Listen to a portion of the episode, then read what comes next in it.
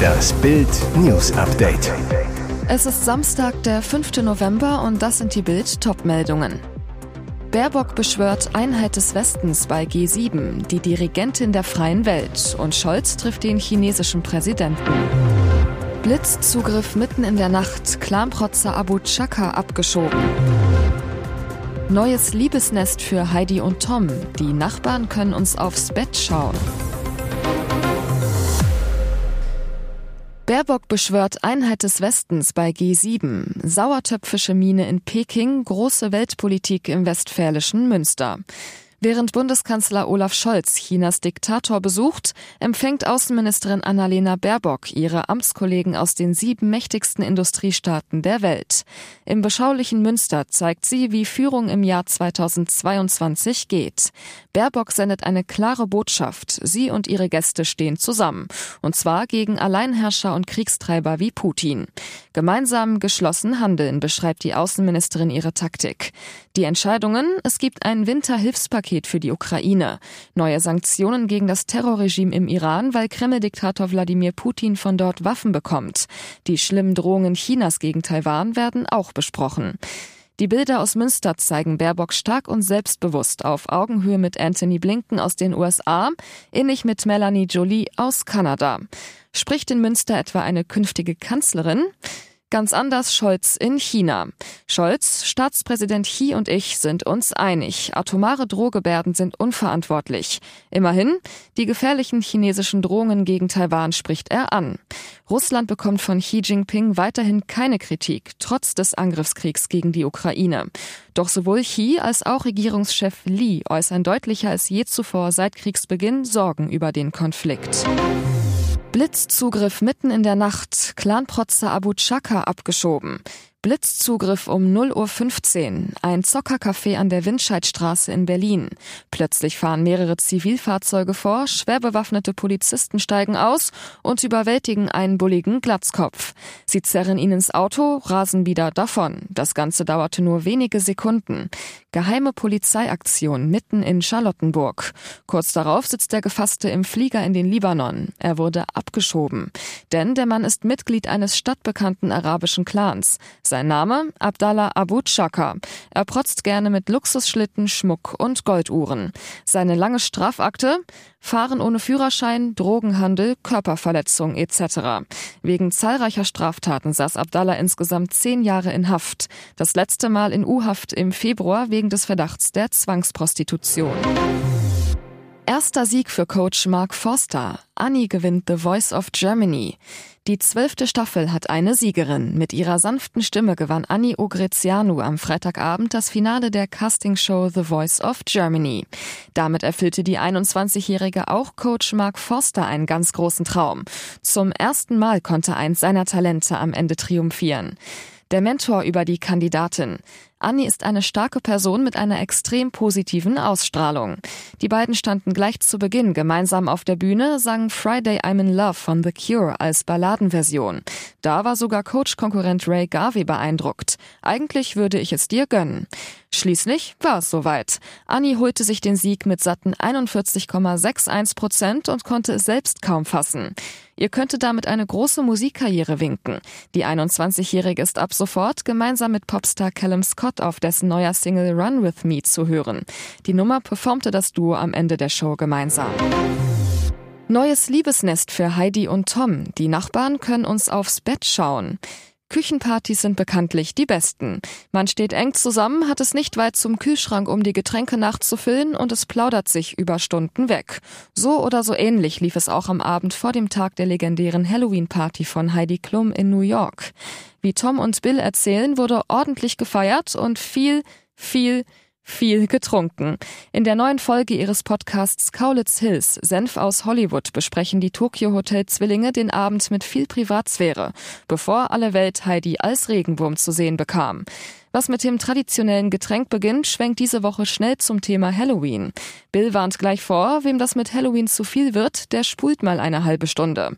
Allerdings ist Halloween auch schon wieder fast vergessen, als Tom Kaulitz die Hörer auf eine Audio-Roomtour durch das Apartment im Zweitwohnsitz New York mitnimmt. Mehr zu sehen bekommen derzeit auch die Nachbarn, die durch die noch sehr gardinenlosen Fenster Einblicke in die neuen vier Wände der Klumlitz-Bleibe bekommen. Tom offenbart, die Nachbarn können uns aufs Bett gucken. Hui. Der Musiker erzählt, dass die Wohnung noch nicht ganz bezugsfertig sei. Man hätte zwar schon Küchenmöbel, aber keine Gardinen oder Vorhänge. Wenn es sich Heidi und Tom also in den Federn schön gemütlich machen würden, gäbe es prickelnde Einblicke für die Nachbarn. Eigentlich wollte Tom große Kartons vor die Fenster stellen, aber dann hätte auch niemand mehr rausschauen können. Hofmanns WM-Bewerbung, Krachertor für Flick. Hansi Flick gefällt das. Gladbach gewinnt 3 zu 1 gegen Stuttgart. Vierte Minute, Blitzstart. Player flankt an den Elfmeterpunkt, wo Hofmann einläuft, der nimmt den Ball Volley, drin. Torkracher für Bundestrainer Flick. Jonas Hofmann bei The Zone. So kann man natürlich starten. Vor allem, wenn man von einer Verletzung zurückkommt, tut das gut. Ich bin froh und bin bereit. Der Gladbacher hatte sich am 18. Oktober im Pokal eine Schultereck-Gelenkssprengung zugezogen. Ohne ihn hatte die Borussia zuletzt gegen Eintracht und bei Union verloren. Jetzt ist Hofmann wieder da und zeigt sich bereit für die Winter-WM in Katar. Er gilt als wichtiger Baustein im Flick-Kader, überzeugt unter anderem durch seine Vielseitigkeit. Mit seinem vierten Ligatreffer bewirbt sich der 16-malige Nationalspieler für die Startelf für den Auftakt gegen Japan am 23. November. Und jetzt weitere wichtige Meldungen des Tages vom Bild Newsdesk.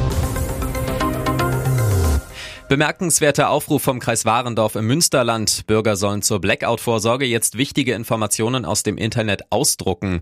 Der Kreis warnt, ohne Strom können Sie im Internet nichts googeln. Drucken Sie wichtige Informationen heute schon aus. Auch Ihr Mobiltelefon als Datenspeicher wird ohne externe Stromversorgung nur für eine begrenzte Zeit zur Verfügung stehen, heißt es auf der Website des Landkreises. Also gilt Daten sichern auf Papier.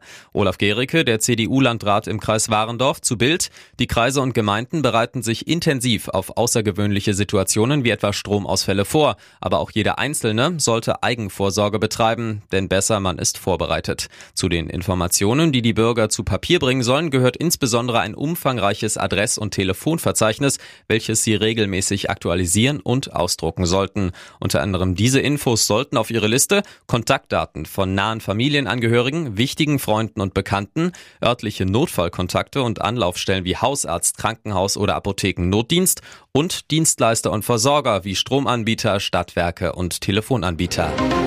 Als sich Prinz Harry vor gut sechs Jahren in seine heutige Ehefrau Meghan verknallte, dachte er bestimmt, dass die ganze Welt sie genauso heiß und innig lieben würde wie er. Doch als er die Frau seines Herzens seinen besten Kumpels vorstellen wollte, kam es zum Eklat. Denn die konnten gar nicht verstehen, was der Prinz bloß an der ehemaligen US-Schauspielerin so toll fand. Harry freute sich angeblich riesig, als er 16 seiner besten Freunde 2016 für ein verlängertes Wochenende nach Sandringham einlud.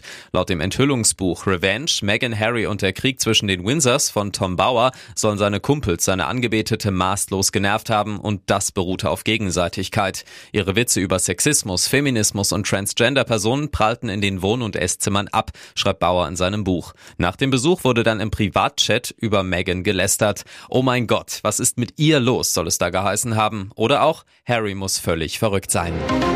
Wütende Bewohner eines peruanischen Amazonasdorfes haben 70 internationale Touristen auf einem Schiff als Geiseln genommen. Die Einheimischen protestieren gegen die Untätigkeit der Regierung nach einem Ölleck im Amazonasgebiet. Unter den Geiseln befindet sich nach Angaben des Auswärtigen Amtes auch ein deutscher Urlauber.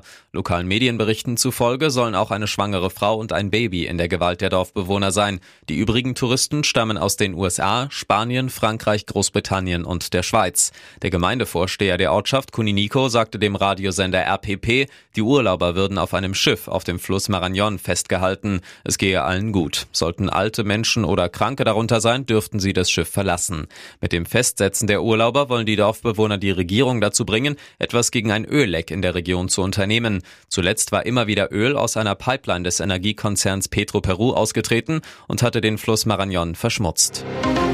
Pikanter Pornozoff um den Namen Dior. Es streiten sich Darstellerin Gigi Dior, die den Namen laut Page 6 im vergangenen Jahr hat schützen lassen, und das französische Modehaus Christian Dior.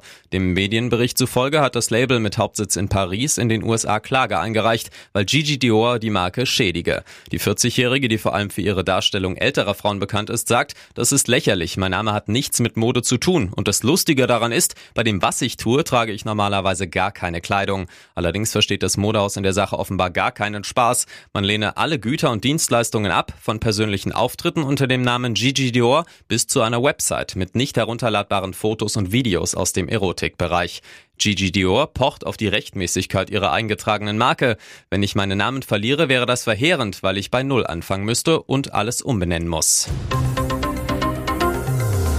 Weitere spannende Nachrichten, Interviews, Live-Schalten und Hintergründe hörte mit Bild TV Audio.